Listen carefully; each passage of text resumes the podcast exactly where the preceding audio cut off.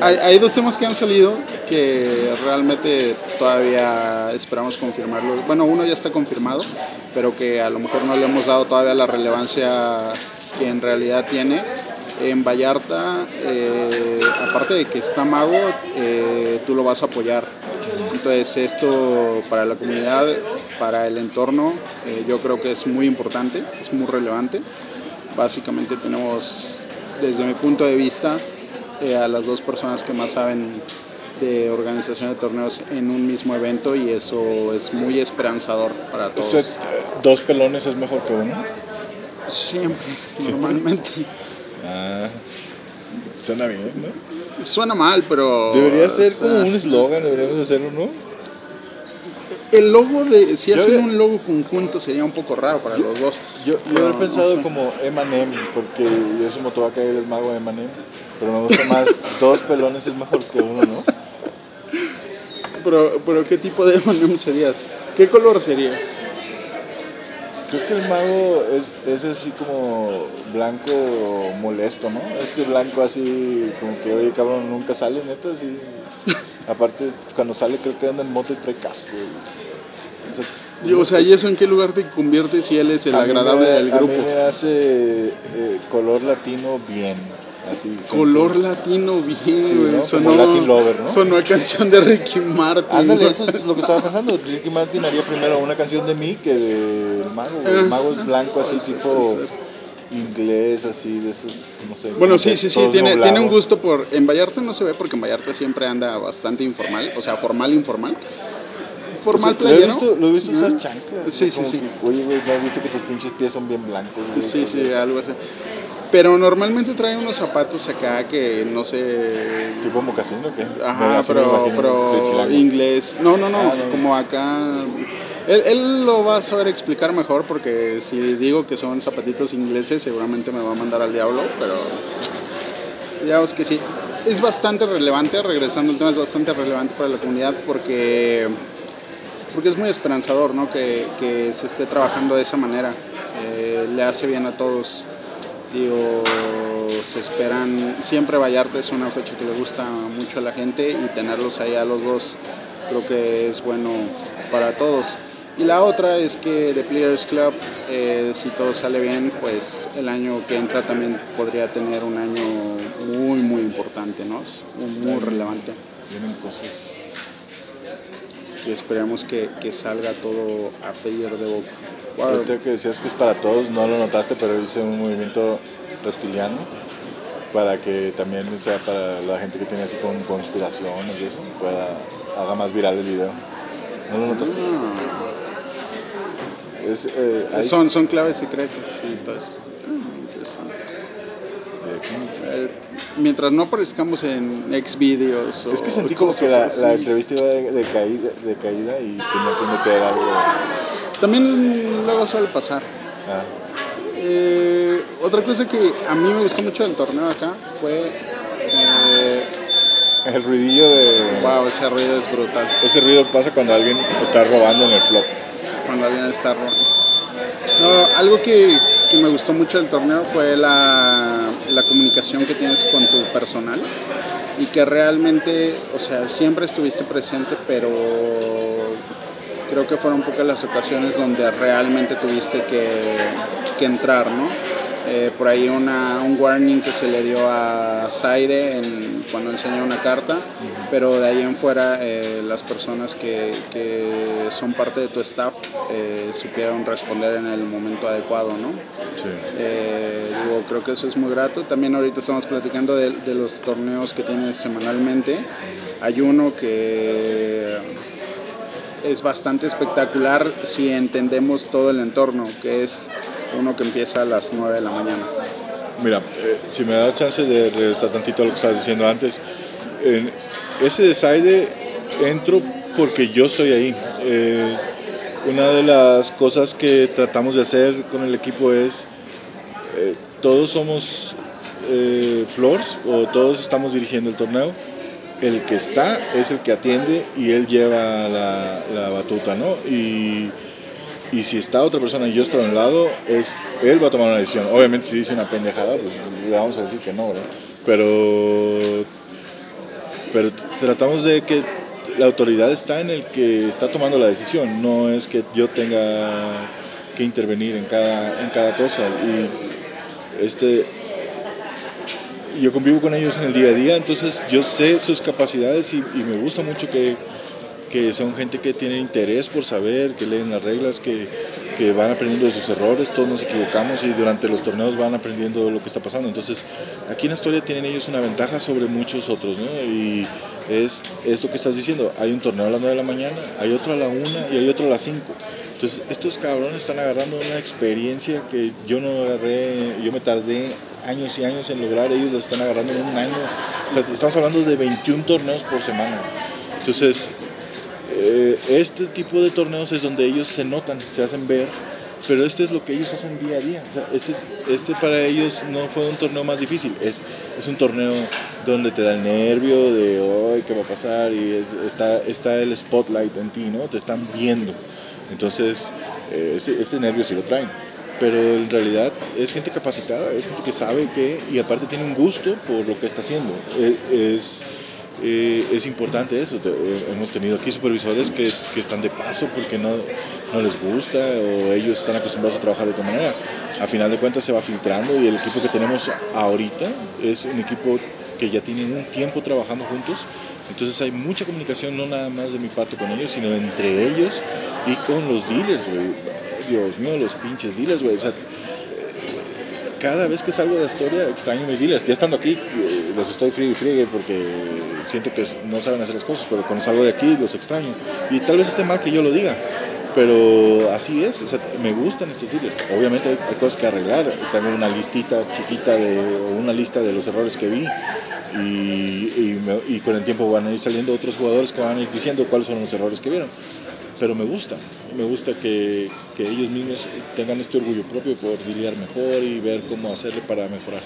Eso es con lo que habíamos dicho, ya me extendí mucho, pero hablabas del torneo de la mañana, para mí ese es el torneo clave de, de lo que pasa, ¿no? es, es, un torneo difícil de llevar, estamos hablando de setenta y tantas personas entre las 9 y las 11 de la mañana que es el registro, es gente que eh, muchas es, un torneo que llamamos freemium y es una combinación entre gratis y premium, ¿no? Freemium.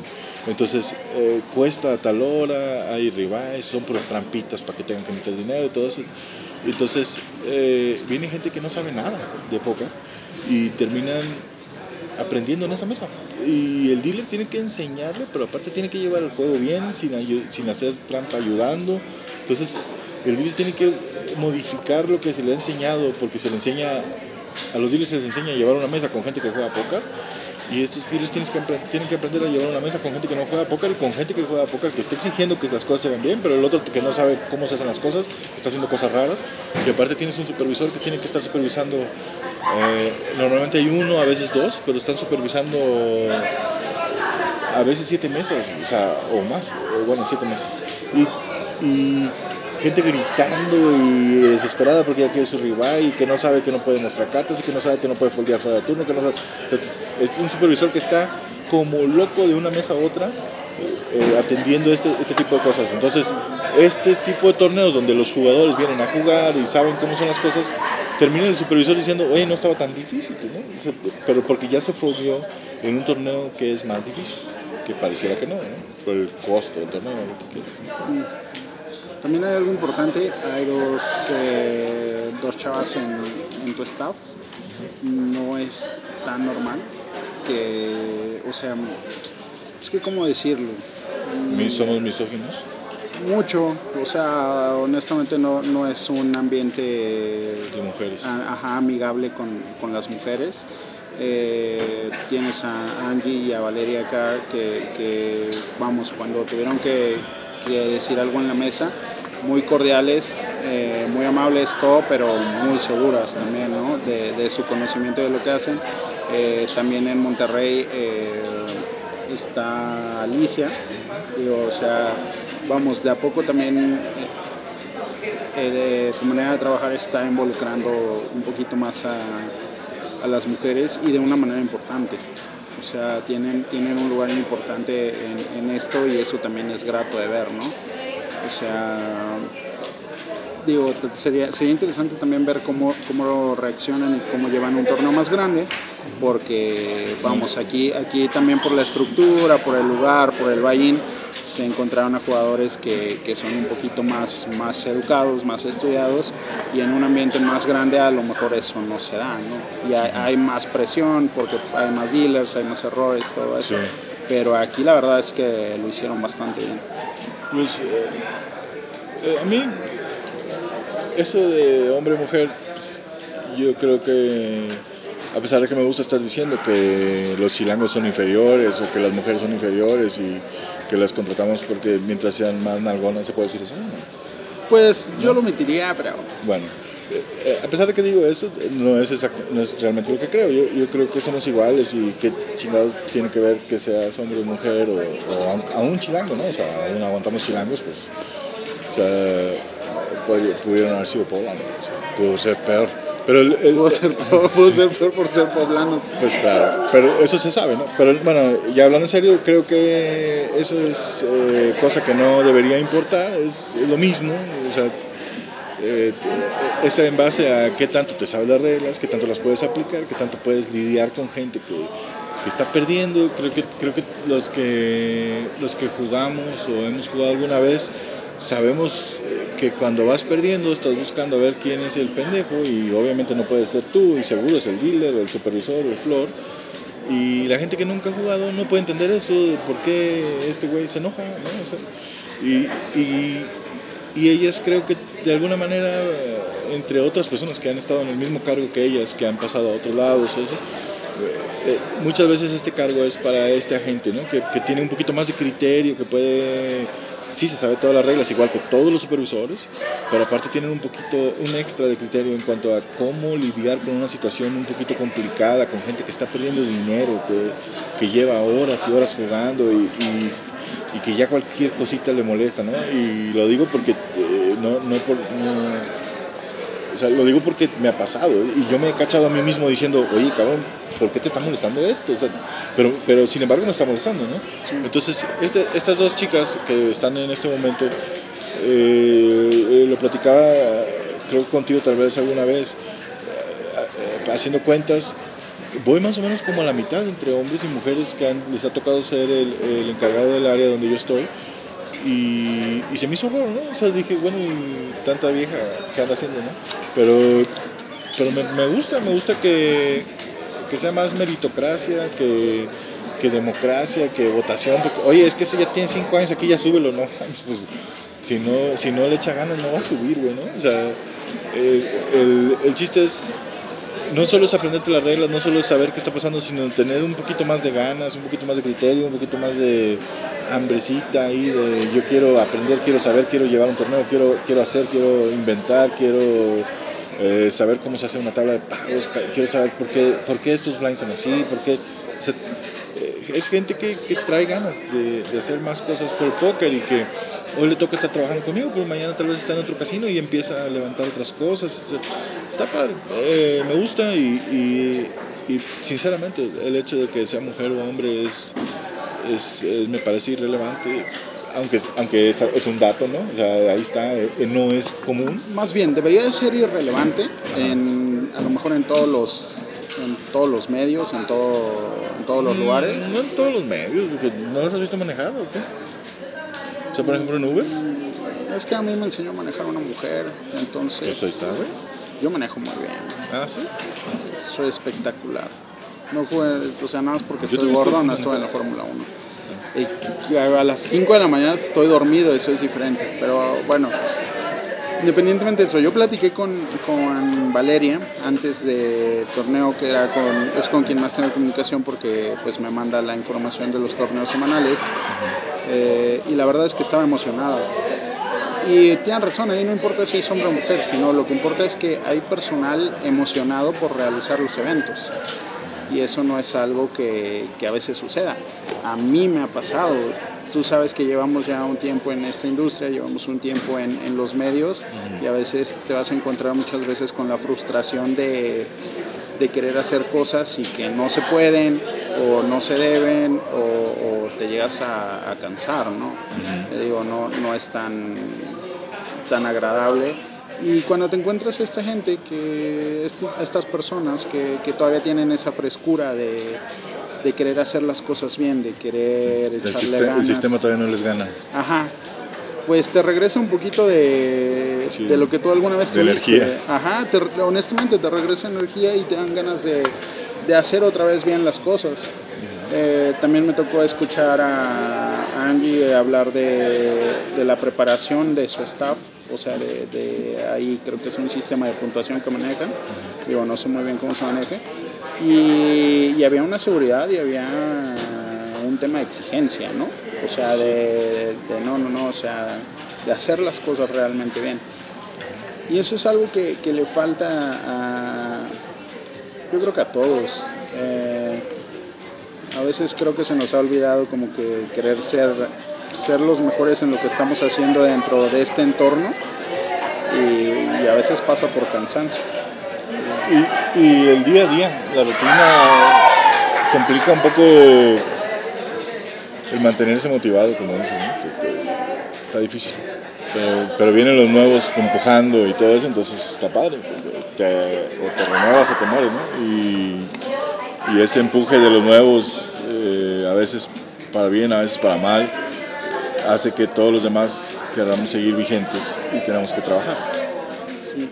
Bueno, retomando el tema del torneo de Vallarta, ¿qué expectativa hay o cómo te sientes de, de trabajar de la mano ahí con, con Mago? Hace como un año o dos años, ya ni me acuerdo cuánto tiempo tiene, eh, intentamos hacer algo juntos y, me emociona esta situación en la que eh, hay cosas que yo no, no me da el cerebro para eso y el mago le da muy bien. Entonces siento que me puede, yo puedo aprender y podemos complementarnos en algunas cosas donde yo soy más este, obsesivo o, o donde tengo problemas de, de que necesito que se hagan las cosas muy de cierta manera y a él le gustan otras cosas. Entonces eh, está padre trabajar con alguien diferente a ti, pero que a final de cuentas pensamos parecido en, en, cuál es el resultado que tiene que llegar. Eh, no sé, te pondría un ejemplo, pero no... el, el chiste es, me emociona eh, trabajar con él, porque creo que hay muchas cosas que puedo aprender y aparte creo que hay cosas que se pueden aportar, o sea, que siento que tal vez no voy a hacer una carga, sino que sí voy a poder ayudar y, eso me gusta. Y, y, y no, no, deja, no deja de ser su torneo ni nada, o sea, sigue siendo su torneo, pero creo que ahí podemos, en, lo- en la a manera personal, lo voy a volver a decir, aprender y ver qué cosas yo no veo que pudiera ver al estar ahí. Y también creo que una de las cosas que platicamos es, eh, eh, en estos eventos donde hay más de un torneo, eh, la permanencia con el, el 100% de tiempo de estar pendiente de todo es prácticamente imposible físicamente, ¿no? Entonces, el que seamos dos personas eh, interesados en, llevar todo bien y en llevarlo a cabo, creo que ayuda a que se pueda cubrir más tiempo. No necesariamente que estemos al mismo tiempo los dos, sino que tengamos como turnos o, decir, a ver, yo voy en la mañana, tú vas en la noche, o al revés, y hoy duermes tú, y yo... O sea, eh, creo que puede ayudar eso a, a- a llevar un poquito más de control, más cosas ordenadas, todo eso. Sí, bueno, es que aquí también hay un tema interesante porque, por ejemplo, eh, digo, este año tuve la oportunidad de, de ir a Europa, eh, ya he tenido oportunidad de, de conocer otro tipo de torneos y creo que en México hay una situación donde, por ejemplo, hay una figura principal, pero, pero normalmente las personas que ayudan a esa figura principal suelen ser dealers, son los dealers de más experiencia, sí, eso es una realidad, pero, pero vamos, no dejan de ser dealers. Eh, y en Europa, bueno, en los demás torneos, en los torneos internacionales, o sea, sí hay una figura principal, pero un, un escalón abajo hay, no sé, en Madrid yo me acuerdo, creo que había cinco personas más. Entonces, o sea, digo, vamos, el, el, eh, la persona, el encargado principal no El tuvo que- ajá, y, y siempre Al había pues. ajá. Entonces esto le daba más profesionalismo, ¿no? Y creo que es así, ese es el camino que se debería de seguir. Pasó ahora en la World Series, o sea, estaba una persona, eh, había un supervisor de, World Series y, como que es una manera diferente de trabajar que a mí me gustaría que se diera más. Yo creo que ahí viene. O sea, cada vez están echándole más ganas, cada vez hay más torneos, ¿no? O sea, ya eh, quieres hacer otro torneo, oye hermano, pues en dos años hay un lugar, hay un espacio, ¿no? O sea, el calendario está increíble. Ya quisiéramos haber tenido esto cuando jugábamos. Yo hubiera, hubiera, querido tener esto cuando jugaba. Yo me acuerdo de un torneo al año y luego dos y así. Entonces creo que mientras más torneos se hacen, la gente exige más, vamos a tener cada vez más gente profesional de esto y gente que quiera. Yo, sí creo que ahí, ahí vienen ya. Sí, digo, también ese es un tema bien, interesante porque, por ejemplo, cuando yo empiezo en esto, que empiezo en 833, eh, yo me acuerdo que las cosas eran totalmente diferentes. O sea, no, no hablábamos ni siquiera de, torneos en vivo en México. Y aún así cuando empezó a haber torneos en vivo en el máster, por ejemplo en el máster nosotros teníamos que cumplir ciertas reglas al cubrir un evento. Ah, eh, no podía salir gente con, con bebidas. no se podían ver las cartas. No se podían ver las cartas. Eh, cierto tipo de cosas. Y ahorita la verdad es que estamos en... Nada de video también. Sí, claramente no, no podemos hacer video. Bueno, no, pero video sí podemos hacer, eso es. Bueno, independientemente de eso. Teníamos que, por ejemplo, en el máster teníamos que cumplir la regla de las cartas, pero íbamos a otro lugar y era al revés. Las cartas sí se podían ver y las fichas no. Ah, Ajá, entonces era una situación súper rara que, que no... Estábamos en las cavernas. Sí, ahorita la verdad es que la gente todavía dice, no, todavía nos falta mucho, sí, nos falta mucho, pero hace siete años estábamos muy, muy diferente a, como, como, estamos ahora, ¿no? Ahorita ya estamos hablando de la posibilidad de, de, cómo va a ser el calendario, el calendario del 2020, donde en teoría Va a peleado. Sí, porque, porque ahora ya no solo es el mercado nacional, sino en teoría vamos a tener eh, tres marcas internacionales peleando por, por el mercado, ¿no? Digo, también es atractivo porque... Sí, ojalá que sí, que funcione. Ojalá que funcione. Pónganla difícil. Es que es bien complicado. A, la, a la Serie Mundial, por ejemplo, le va a pasar que está en un punto donde su torneo es caro para el grueso de, de, la población mexicana, pero es muy económico para el extranjero. Y por ejemplo, alguna vez hay alguien... ¿Qué va a pasar ahí? No sé. Hmm. El que se sepa adaptar mejor y el que se sepa adaptar primero va, va a llevar una ventaja. Ya vale mal, yo no me adapto a nada. Ahora, ahora en otro tema, el póker nos une. ¿Por qué evoluciona 833 a póker nos une? ¿Cuánto tiempo tenemos? No tengo idea. Ah, bueno.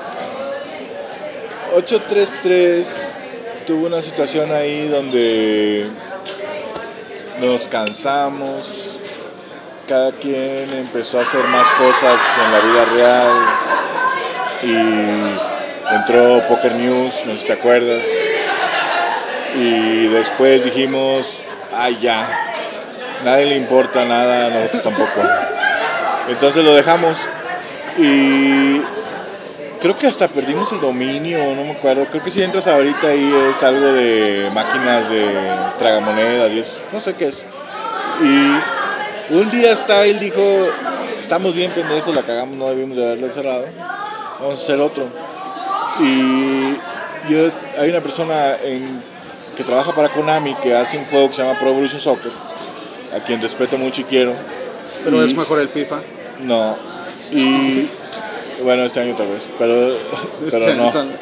Siempre ha sido mejor el FIFA. No es cierto. No es verdad. Y tenemos una comunidad allá que se llama PES Nos Une. Y nos gusta ese sentimiento, ese sentir que, que de alguna manera tratas de unir, ¿no? O se oye chido también. Entonces dije, empezamos a jugar con Poker nos une, Poker nos une, Poker nos une.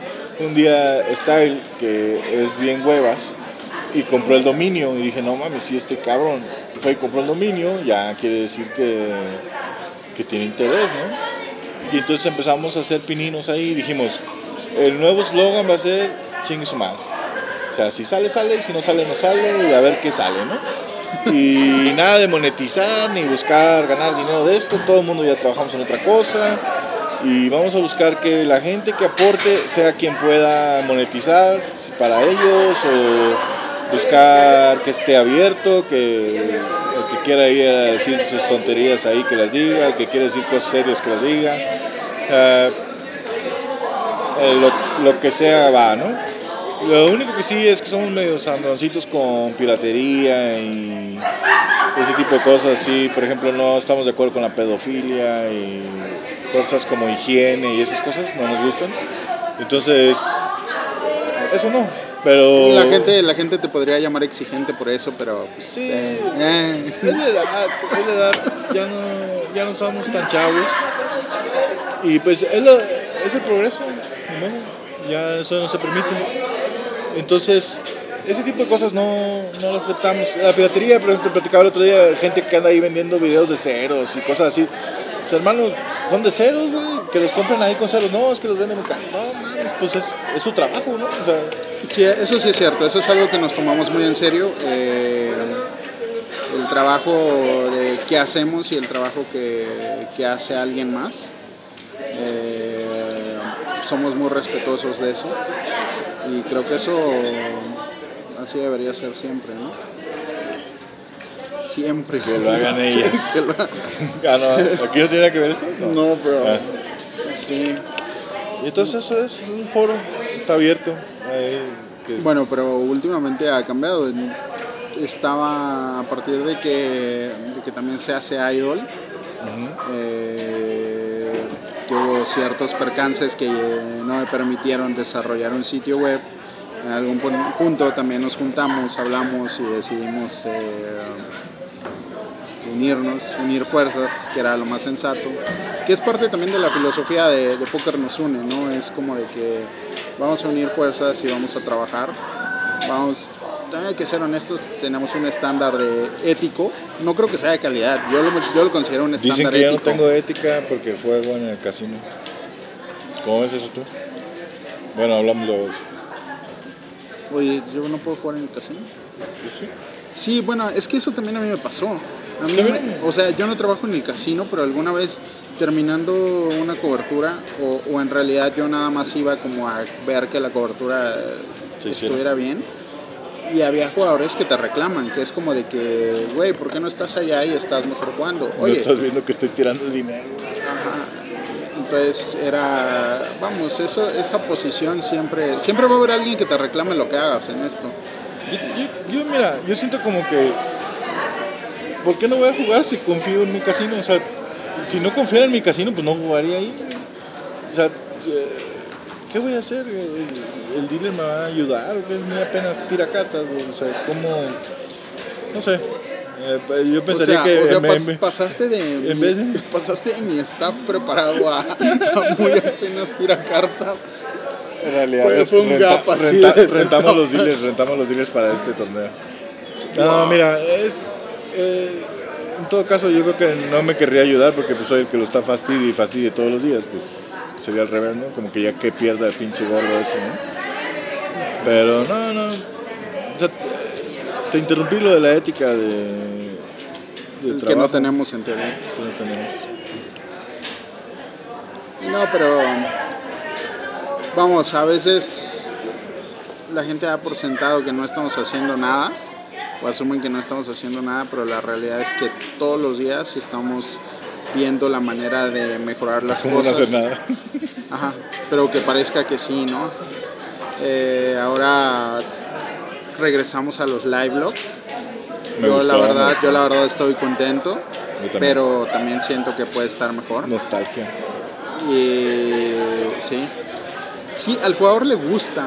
Al jugador le gusta ver. ¿Por qué lo dejamos de hacer? Pensábamos que al jugador ni le gustaba. ¿no? O sea, yo llegué a pensar, estamos bien mensos, güey. Deberíamos hacer coberturas de nada más, haces un chingo de fotos y ya. Pues es que en realidad eso llegamos, o sea, eso empezamos a hacer cuando nos adaptamos, que, que realmente no teníamos un lugar donde escribir en, Idol. O sea, empezamos a tomar muchas fotos, cambiamos mucho cómo hacíamos, cómo hacemos los videos. Los videos normalmente que hacemos, eh, tratamos de, enseñar algo más de, la vida de- del jugador. Sí, hablamos un poquito del casino, de todo esto, pero, pero mostramos al jugador más humano. Eh, tratando de quitar esa, esa idea un poco de que de la ludopatía extrema Eh, y tratamos de mostrar un poquito más eso. Y la verdad es que a la gente le gustó. Y empezamos a mostrar específicamente en los videos más calidad que cantidad. Y eso creo que nos tiene bastante contentos o sea nos, nos da felicidad el contenido que estamos creando Es que te dé un, un orgullo tu trabajo. Ajá, pero no dejamos de pensar en cómo mejorarlo para la siguiente ocasión. Y creo que eso es muy importante. Eh, Viene con cartas. ajá, la vamos, vamos a mejorar el live log. Eh, Ya le vamos a poner dibujitos. ya le vamos a poner dibujitos porque luego es complicado ahí estar leyendo nada más las cartas con AD y todo eso. Ayer encontramos la manera de hacerlo. Me emocioné bastante. Una parte de mí quiso llorar, pero no era el momento adecuado. Eh, y vamos, no solo es eso, o sea, queremos que más jugadores, que salgan jugadores nuevos, queremos que más jugadores vayan al extranjero. Eh, a nosotros cuando vemos un score de un mexicano en, en el extranjero, no solo, se gusto. trata, sí, no solo se trata del contenido que, que te va a ayudar a generar, sino te da gusto. Por ejemplo, ahorita platicábamos, eh, durante este torneo platiqué con algunos jugadores y ya están empezando a contemplar más esto De de, cómo ir a, a lo mejor a París, de cómo ir a Barcelona, de cómo ir a Canadá. eh, y pues, Brasil. Ajá, pues eso también es agradable, ¿no? Dice, a lo mejor fueron, digo, el torneo de Madrid fue brutal, fueron más de 80 jugadores, pero a Canadá fueron dos y... Ni a los LAPT, güey. Ajá, o ni, sea, a los- ni al de Panamá, el de ni Panamá de creo que tenía el récord de 27, algo así. Yo creo que un poquito más, ¿no? No me acuerdo, pero No sé andaba por por ahí. yo pensaba como 30 y tantos. Pero también, también está pasando esto, o sea, digo, ha habido fortuna. Van a Canadá Juan Vázquez, Hernán González. Juan Vázquez dipronea, Hernán González se mete a mesa final de un, di- de un Deep Stacks. Entonces, aparte de que los motiva a ellos, ya Sí, es como que... Motivan más gente. Ajá, ya es como de Dice, oye, oye, ese pescado gana y yo también puedo ganar. Bueno, Jair también se mete a mesa final. en- Hablando de pescado, no. bueno, en Brasil, o sea, en Brasil se mete Jair a mesa final, se mete Tadeo a mesa final, Pamela Osornio queda segunda de un torneo, o sea, Manitas también se mete a, a mesa final. Estamos hablando de que hubo cuatro mexicanos eh, haciendo FT, ¿no? Entonces, Y, y dije pescados, pero, pero es gente que está en el medio, ¿no? O sea, que ahí está jugando y, y tú vas viendo un progreso, ¿no? De esta gente de, en el día a día, de cómo, cómo le están echando ganas, le están pensando. Uno dice pescado porque por cariño y, y porque siempre creemos que todos los demás son pescados, pero la verdad es que, es que eh, eh, parte del gusto que te da que ganan es que también pudiste ver cómo estuvieron trabajando para llegar a, a un cobro o a, a un lugar en, en, en otros lados, ¿no? Sí, claro, porque por ejemplo, a mí yo no conocía a Pamela. Pamela yo la conocí a partir de hace, ¿qué será? Tres meses me empezó a votar su nombre, empezó a votar ahí en cobros, empezó a hacer cosas, empezó a animarse a viajar. Eh, te da gusto porque, por ejemplo, Jair hace un esfuerzo importante por, por Para estar por en... todos lados, sí. Ajá. Eh, ahí en- también tiene su sección. Eh, Juan ya van dos veces que va a Canadá. O sea, de ahí poquito. Hernán no juega tanto, pero Hernán es, siempre ha sido Señor muy bueno para satélite. clase. Sí, yo creo que es el jugador mexicano que más veces ha ganado seats. eh, Y eso que está compitiendo con Arquerito, güey. Ajá. Sí, sí, sí. Bueno, pero el tema con Arquerito a lo mejor es que no se anima tanto a, a viajar, ¿no? Eh, Arquerito es más reservado. Ajá. Y Hernán, Hernán sí satelitea para EPT Barcelona, para... Con la intención de ir, aparte. Sí, claro. Entonces eso, eso también pues, lo hace relevante. Digo, es gente que, que lo está haciendo y también en el plano online, o sea, escribimos a la-. Ajá, tenemos, tenemos ahí, eh, somos un grupo, hay un grupo de amigos, pero en general, o sea, también se están dando muy bien las cosas con jugadores que están dentro de establos, ¿no? O sea, por ejemplo, yo me acuerdo cuando me vota el primer, la primera vez el nombre de Jacobo Montoya. Ah. Jacobo me escribió que quería escribir en, un blog, pero en ese momento no había la oportunidad de dárselo, ¿no? Yo, o sea, todavía no estaba en Poker No todavía no existía Idol, y no había manera de darle ese espacio, pero yo me acuerdo, él tenía una meta clara. Él quería en algún punto llegar a un millón de dólares de, de profit, y lo logró. Entonces, o sea, no es, no es algo menor. Y ahora, no solo entró a, a un establo de, de Rivers Staking, sino que él ahora es coach. Y ahora él tiene gente que, que está, que está jugando. Por ejemplo, Luis Fernando Martín del Campo, un chavo, de- eh, fue mi roomie, un chavo de Chihuahua, tiene veintitantos años. La- se fue a Monterrey a jugar, posteó re- ahora sí que reculó un poquito y se puso a estudiar, ahora está en el establo y está aprendiendo de un jugador que metió el cobro online más grande de la historia del país. Y luego te vas a Samba Spew y en Samba Spew está Reyes Espinosa, que también ya es coach y que tiene a jugadores eh, ahí, ¿no? Ayuda, que, a que le está ayudando a jugadores como Carlos Cumming de Hermosillo, que le está ayudando a Abel Esparza. Eh, Abel Esparza metió FT en el Circuit Opener. Eh, y luego está un Julio César Torres que ve Bounty o ve Knockout y simplemente no hay manera de que no haga Es FT. que ya lo meten en la mesa final directo, ¿no? Sí, o sea, que están, estamos hablando de personas que están teniendo un año muy, muy relevante. Y a mí alguna vez alguien me decía, no, es que solo escribes de los mismos. Hermano, es que no tienes idea de cuánto trabajo le meten diariamente para, para lograr eso. Mikel en algún momento estaba en el establo de, ah, ¿cómo se llama? De un chavo que jugaba mucho Sid and Goes. Quintarro. No, no, no, un, un norteamericano. De, en el Team Moshman. Y luego ya se pasó y me parece que ahorita está en Rivers también. Entonces, o sea, estás hablando de que, de que hay un crecimiento importante y los jugadores nuevos deberían de tomarlo como ejemplo para acercarse a ellos, ¿no? O sea, ¿te quieres dedicar a esto? Bueno, métete acá, métete acá. ¿Hay maneras? Ajá. Y, y si escribimos con ellos también es, es por orgullo, ¿no? Porque ahora sí que los hemos visto grindearla. Sí, los vimos crecer. Diferentes, se les se genera un cariño ahí, ¿no? Sí, Da gusto. la verdad es que sí. Pero bueno, cerramos esto. Eh, ¿Qué tienes planeado futuro? ¿Dormir? Y me gustaría hacer algo parecido en febrero. No estoy seguro todavía, puede ser marzo o febrero. Eh, viene Monterrey, ya lo hemos platicado, del 1 al 9 de diciembre y luego sigue Vallarta, que es el 20. Del 20 al 27 de enero. ¿Cuántos eventos son en Monterrey? Como 30, no, no sé, como 6. Es Main Event, Ladies. Ladies, Knockout, No cae. eh, High Roller. High Roller Y un second. y el Second Chance. Sí, eh, para los que no tienen o no han tenido la oportunidad de conocer el Gran Palacio, Está bonito. es- está bonito y es muy grande, muy, muy grande. Gran. Entonces yo creo que los que no han tenido la oportunidad se van a llevar una grata sorpresa. Vallarta es en un lugar nuevo, eh, vamos a ver. ¿Encanto? ¿Así es eso? Encanto ya estoy dando- diciendo otras cosas. No, no, no, sí es eso. Ah, vamos a ver cómo lo recibe la gente, ¿no? Pero Esperemos que bien, es un clásico es en un otro clásico. lugar. Vamos a, vamos a trabajar todos para, desde organización y todo para, para que sea lo mejor posible. Bueno, esto iba a ser un video y te acabó siendo la primera edición de un podcast que todavía no tiene nombre y esperamos repetirlo pronto.